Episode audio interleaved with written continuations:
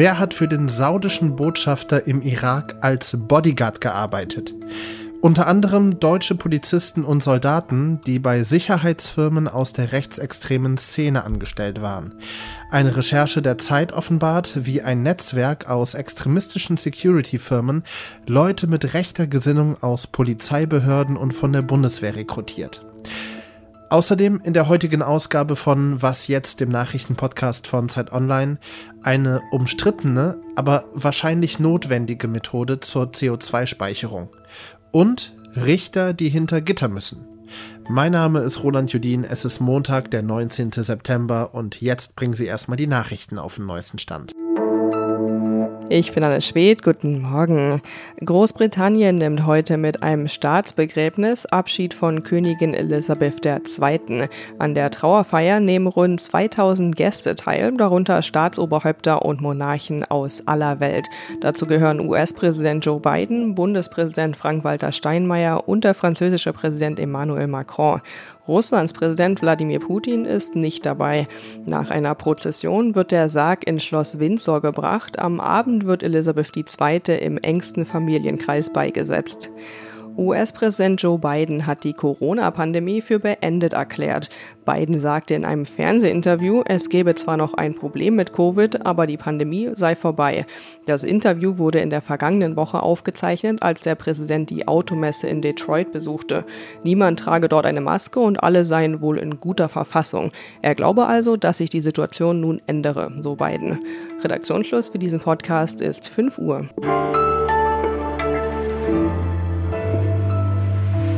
Rechtsextremismus in Polizeibehörden oder bei der Bundeswehr ist ein riesiges Problem.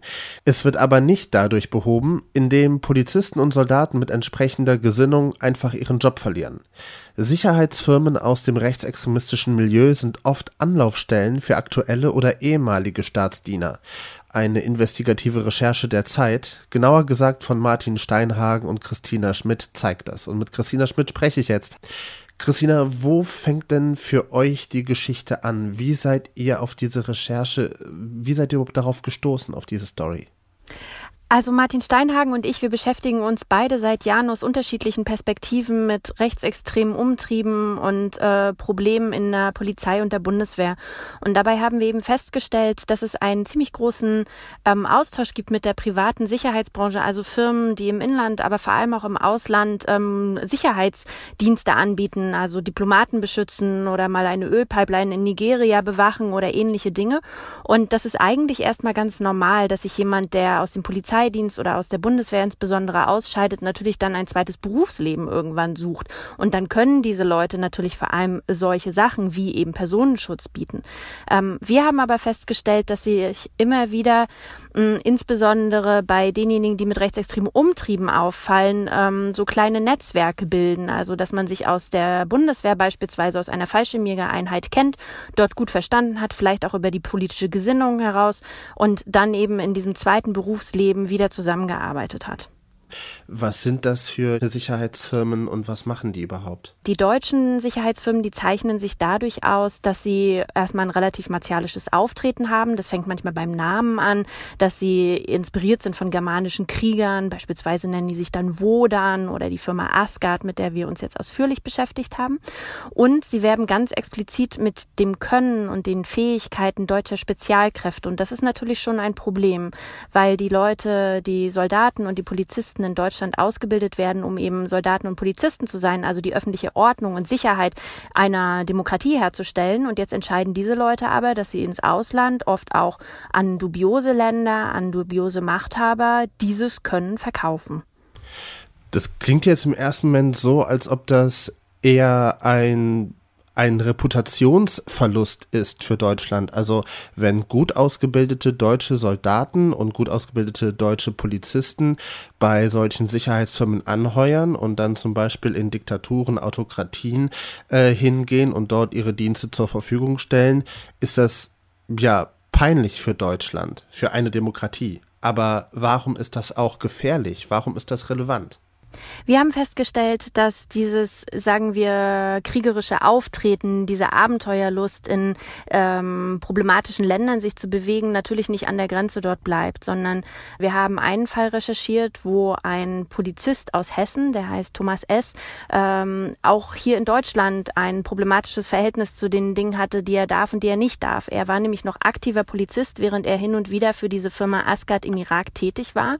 Es ist dann eben auch aufgefallen, als man ihn etwas genauer angeschaut hat und was er eigentlich so, um, ähm, so gemacht hat in seiner Dienstzeit, dass er zuständig gewesen ist für die Asservatenkammer. Und als man mal nachgezählt hat, was da eigentlich für Teile liegen in dieser Asservatenkammer an Waffen und Waffenteilen, hat man festgestellt, dass vieles davon verschwunden ist. Und deshalb wird gegen Thomas S.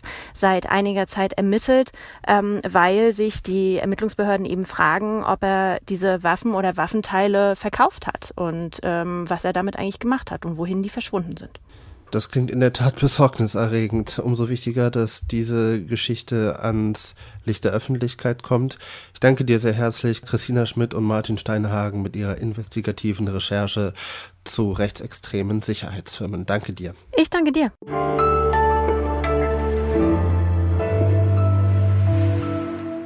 Und sonst so? Davon träumen Gangster-RapperInnen in ihren Lyrics. Und jetzt ist es in Belgien wahr geworden. 55 Richterinnen und Staatsanwältinnen gehen in den Knast. Freiwillig. Für eineinhalb Tage. Diese sehr knappe Zeit soll aber komplett realistisch ablaufen. Das heißt, keine Handys. Die freiwilligen Insassen arbeiten auch in der Gefängnisküche oder in der Wäscherei. Laut belgischem Justizminister hat das Ganze zwei Ziele. Erstens sollen die Beamtinnen selbst erleben, was ihre Arbeit für Auswirkungen haben kann und wie sich so ein Gefängnisaufenthalt anfühlt. Und zweitens, die JVA am Rand von Brüssel ist gerade frisch gebaut worden und vor der, nennen wir es Eröffnung, soll das Personal alle Abläufe einmal testen dürfen.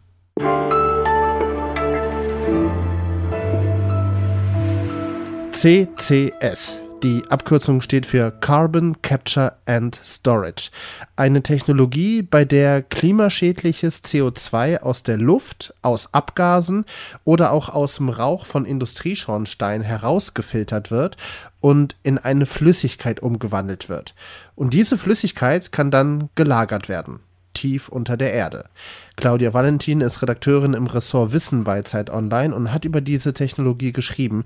Moin Claudia, ähm, ich habe dieses CCS-Verfahren jetzt sehr, sehr überschlagsmäßig erklärt. Was muss ich noch über die Technologie wissen, um mitreden zu können?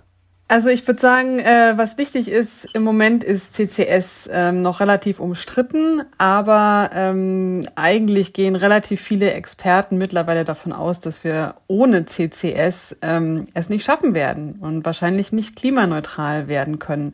Und äh, außer natürlich, wir würden quasi unser komplettes Leben und die ganze Gesellschaft umstellen.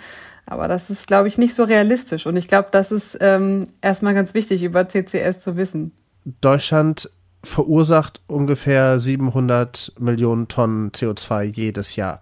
Ähm, wie kann uns dann CCS dabei helfen?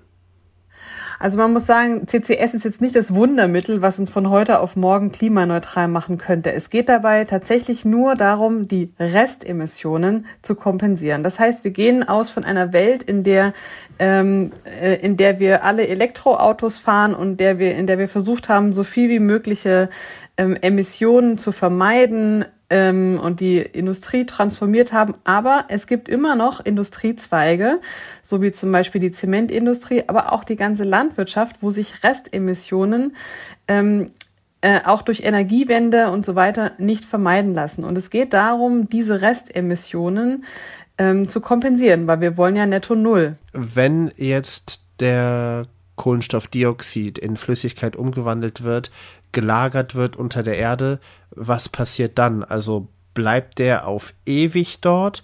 Äh, wird der zu Stein vielleicht? Oder birgt das auch Risiken? Kann der austreten, das Grundwasser verunreinigen?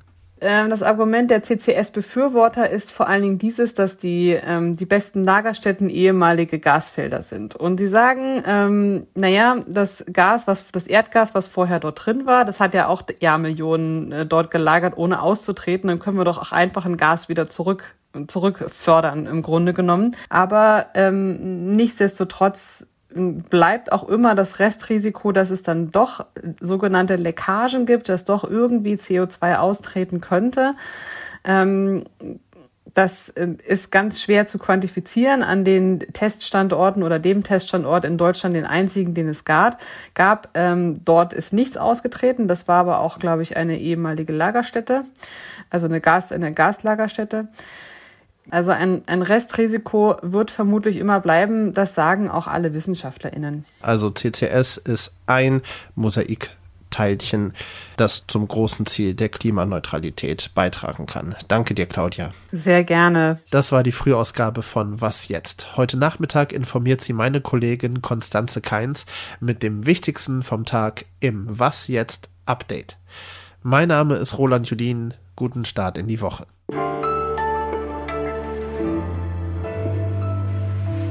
Im Grunde genommen, so fühlte ich mich bei der Recherche, ist es die bittere Pille, die wir schlucken müssen, weil wir einfach so lange oder zu lange untätig waren.